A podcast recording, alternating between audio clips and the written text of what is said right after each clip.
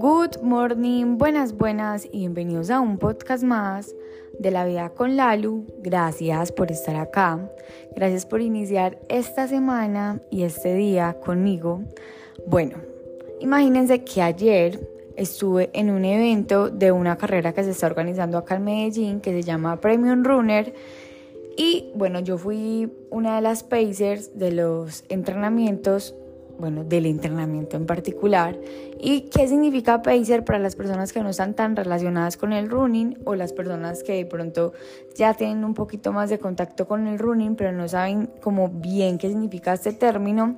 Y un pacer es una persona que te ayuda a ti a cumplir un objetivo. En este caso, digamos, eh, el objetivo que yo tenía era eh, hacer 12 kilómetros a cierto ritmo, pero digamos que en las carreras todo depende. Uno puede como ver un pacer como un líder para ayudarlo a terminar la carrera en cierto tiempo o para que me voy a ir con el pacer 5 kilómetros, digamos que la carrera es de 10 kilómetros, pero mi objetivo principal es irme con el pacer 5 kilómetros y luego despegarme. Bueno, el pacer es un vínculo eh, que tú puedes usar para cumplir cierto objetivo.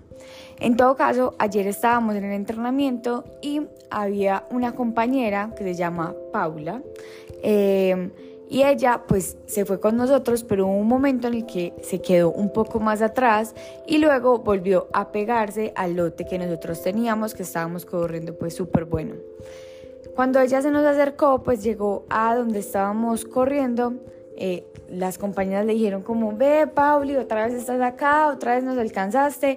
Y ella respondió sí, pero hasta la subida, porque en la subida vuelven y me dejan. Entonces yo le dije, no digas eso, porque obviamente si tú empiezas a decir eso, no es que tú lo estés diciendo porque sí, sino que es una orden que automáticamente tú le estás mandando a tu cuerpo y a tu cerebro eh, para que cuando vean una subida, pues tú bajes inmediatamente el ritmo. O sea, dale como el privilegio o esa incertidumbre de qué puede pasar, porque el hecho de que tú en una ocasión pasada, en un entrenamiento, en una carrera, te haya pasado eso, no quiere decir que vaya a volver a pasar.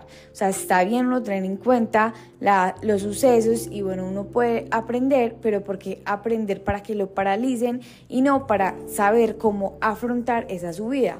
Inmediatamente yo le dije eso y le dije que se hiciera adelante de nosotros, los Pacers siempre estamos adelante, pero yo le dije que se hiciera adelante porque yo sabía que si ella iba adelante de nosotros no había probabilidad de que ella parara porque ella en ese momento era la Pacer, o sea, en ese momento estaba llevando el ritmo de ese entrenamiento.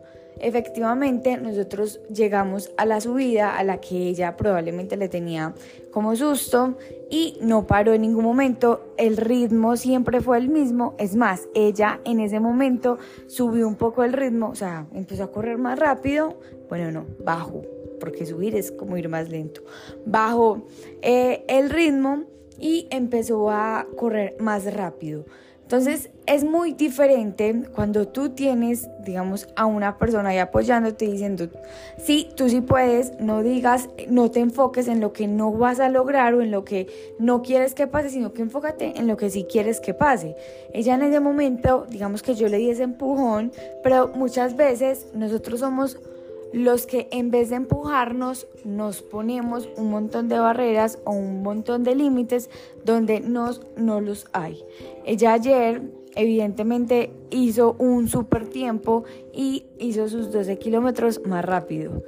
¿Por qué? Porque claro que tuvo en algún momento esa barrera mental, pero de inmediato cayó en cuenta de que solamente era una barrera mental y de que las barreras mentales, ¿cómo se quitan? Simplemente haciendo las cosas, porque es la manera en que tú te demuestras, con la acción tú te demuestras que eso que tú creías que no eras capaz, si eres capaz, pero así uno tenga miedo, el miedo no lo tiene por qué paralizar.